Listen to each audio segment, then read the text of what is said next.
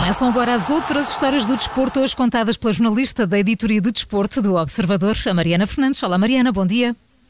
Olá, bom dia. Bom dia, boa semana. Começamos em França.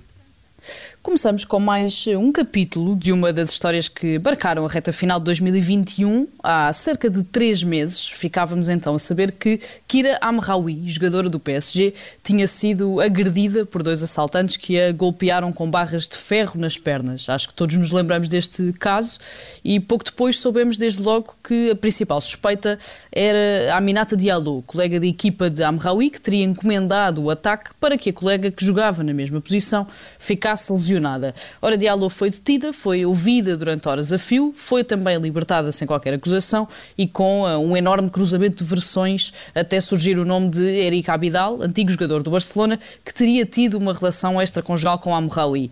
No meio disto tudo, só agora, três meses depois, é que Amraoui conseguiu voltar aos relevados. Isso quer dizer que só agora é que conseguiu recuperar, foi isso?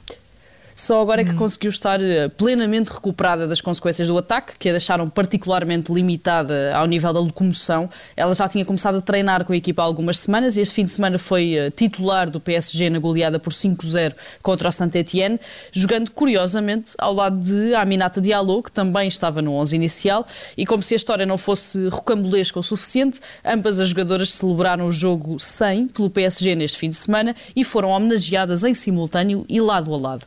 Certo é que três meses depois ainda está tudo por perceber neste caso. Amraoui e Diallo não voltaram a falar publicamente sobre o assunto, não voltaram a referir o assunto nas redes sociais e ainda não se percebeu também uh, se a investigação está ou não a apertar o cerco a Erika Abidal. Certo é que, pelo menos, Amraoui voltou aos relevados três meses depois de lhe terem tirado esse direito. E agora passamos para a Espanha, depois de França.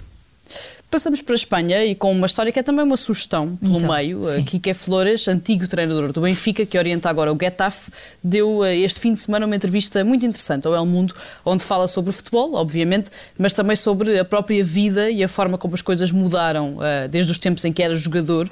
Diz que os jogadores de hoje em dia têm muita dificuldade em entender a autoridade, que já ninguém respeita os avós ou imita os pais, como acontecia há 20 anos, e que os próprios atletas não podem ser culpados disso, porque vivem numa época em que são bombardeados com informação a cada segundo e não conseguem estar totalmente dedicados à profissão que têm, e ainda deixam uma ideia que provavelmente está na cabeça de todos os treinadores ou jogadores de uma qualquer modalidade de alta competição, que é o facto de achar que é melhor treinador do que pai. Mas então, por que é que ele diz isso? Ele explica que durante muitos anos dedicou muito mais tempo ao futebol e à vontade de ser melhor treinador do que propriamente à tarefa de ser pai.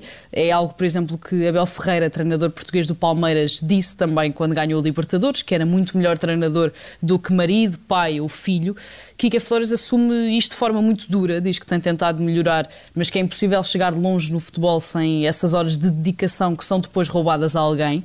E nesta entrevista fala ainda também sobre a comunidade cigana, isto porque Kika Flores nunca revelou se é cigano ou não, mas sempre foi interpretado como tal e sempre se colocou ao lado da comunidade em Espanha e deixa ainda vários comentários à atual situação política espanhola, confessando que tem muito medo das posições mais tramadas que hoje em dia têm vindo a ganhar espaço, não só em Espanha como em toda a Europa. É uma entrevista muito interessante de alguém que não deixou grandes saudades em Portugal, por não ter tido muito sucesso com o Benfica, mas que tem muito mais a acrescentar do que aquilo que se poderia antecipar à partida. Mariana, e terminamos estas outras histórias do desporto em Inglaterra. E terminamos em Inglaterra e na Premier League porque este foi um fim de semana muito atípico na uhum. Liga Inglesa, onde se somaram os casos de violência nas bancadas e mesmo de violência a partir das bancadas e para dentro de campo, em direção aos jogadores. No Chelsea-Tottenham, o central Rudiger foi atingido com um isqueiro vindo das bancadas. No Everton-Aston Villa, dois jogadores do Aston Villa foram atingidos com uma garrafa quando festejavam um golo. Três adeptos do Manchester City invadiram o campo depois do empate contra o Southampton. O Brentford Wolverhampton teve de ser interrompido porque um drone sobrevoou o relevado e ainda existiram detenções no West Ham uh, Manchester United. Tudo isto no fim de semana em que em Portugal e em Alvalade Ricardo Horta também foi atingido com uma garrafa depois da vitória do Sporting Braga frente ao Sporting.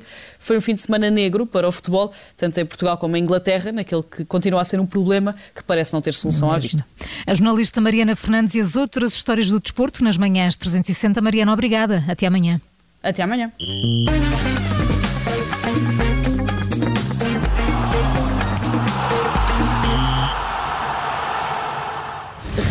Obrigada por ter ouvido este podcast. Se gostou, pode subscrevê-lo, pode partilhá-lo e também pode ouvir a Rádio Observador online em 98.7 em Lisboa e em 98.4 no Porto.